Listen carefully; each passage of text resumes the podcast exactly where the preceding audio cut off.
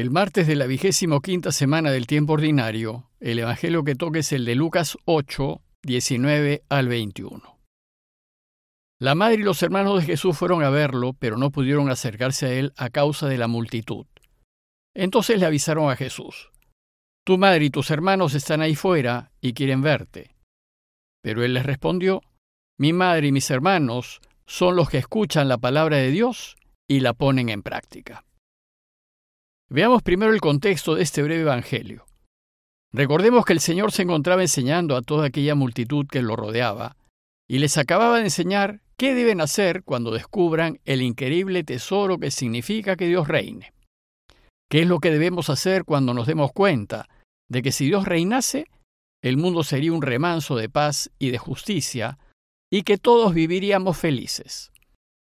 Pues lo que deberíamos hacer es contarles a otros este gran descubrimiento y les enseñó que lo que hay que hacer es iluminar al mundo con la luz que da a entender el sentido del reinado de Dios, para que todos lo descubran y encuentren sentido a sus vidas.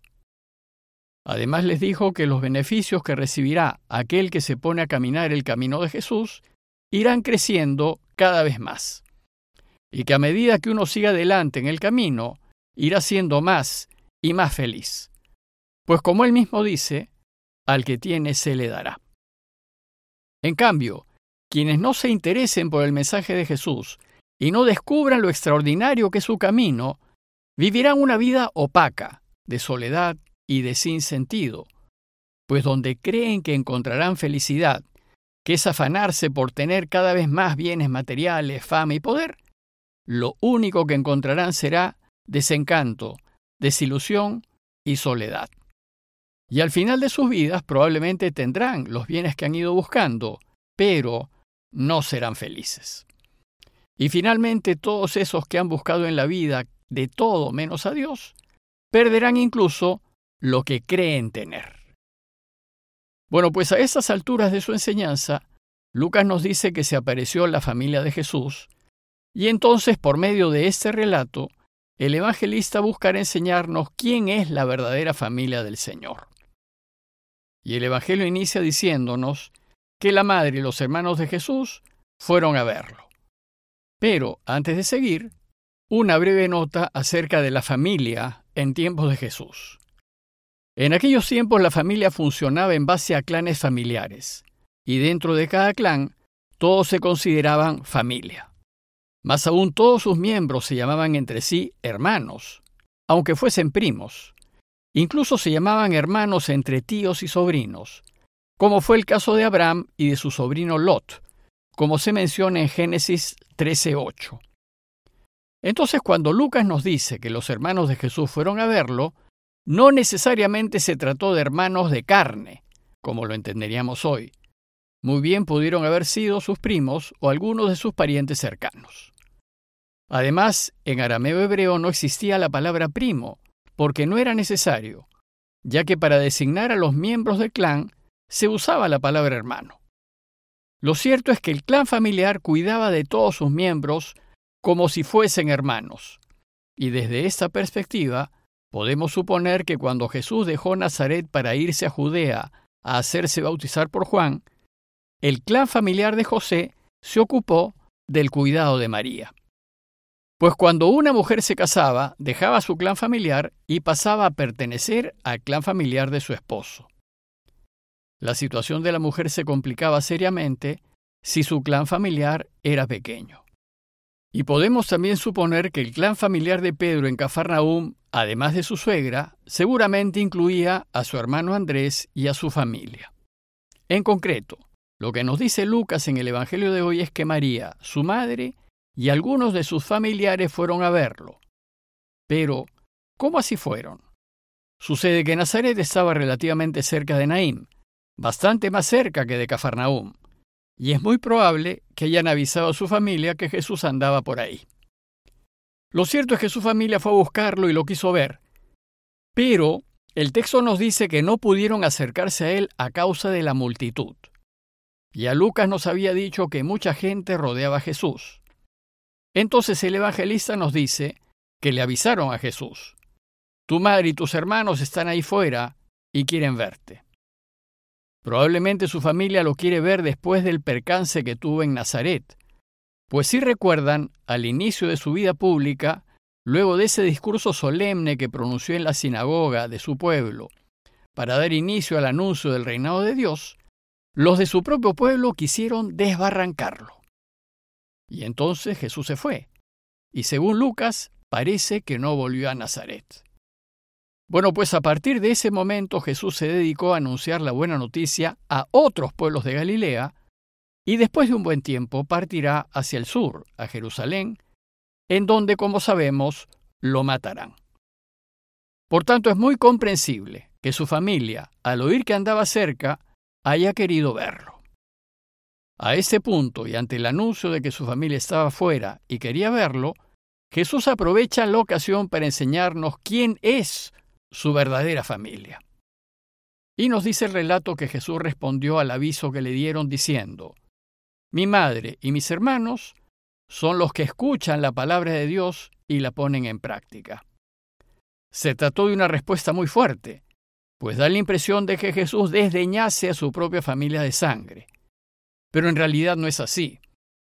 Sin duda Jesús quiso mucho a su madre María y se preocupó de ella hasta el final, pues el cuarto Evangelio nos dice que estando en la cruz, Jesús se la dejó encargada a su discípulo Juan, es decir, a su verdadera familia, a su iglesia.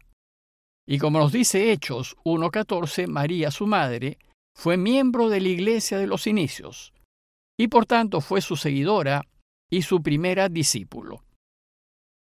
Lo que en el texto de hoy Jesús nos quiere enseñar es que Dios Padre es lo más importante de todo, y que Él debe estar por encima de todo hasta de la propia familia carnal. Aquí Jesús pone en práctica el primer mandamiento, amar a Dios sobre todas las cosas. Pues este es el mandamiento primero y principal del reinado de Dios. Y si queremos que Él reine, este es el primer mandamiento que debemos observar. Y como dijimos en alguna ocasión, es más fácil entender este primer y principal mandamiento si consideramos que Dios, además de ser amor, es verdad, es justicia y es vida. Por tanto, amar a Dios sobre todas las cosas es elegir la alternativa, en donde está la verdad, a pesar de que ello no convenga a la familia. Es elegir ponernos del lado de lo justo, a pesar de que la familia no se vaya a beneficiar. Y es elegir la vida por delante de la comodidad y el bienestar de la propia familia. Además, si realmente amamos a Dios, vamos a querer complacerlo en todo, es decir, vamos a querer hacer siempre su voluntad. Y su voluntad es que escuchemos su palabra y la pongamos en práctica. Y esto significa hacer el bien sin mirar a quién. Por tanto, la verdadera familia de Jesús no se define por sangre, sino por su relación con Dios. Si Dios es para nosotros siempre el primero, y si estamos dispuestos a elegirlo por encima de nuestras familias, amigos, conveniencias, gustos e intereses personales, entonces pasamos a formar parte de la familia de Jesús. Pues su familia verdadera es aquella que hace lo que su Padre quiere.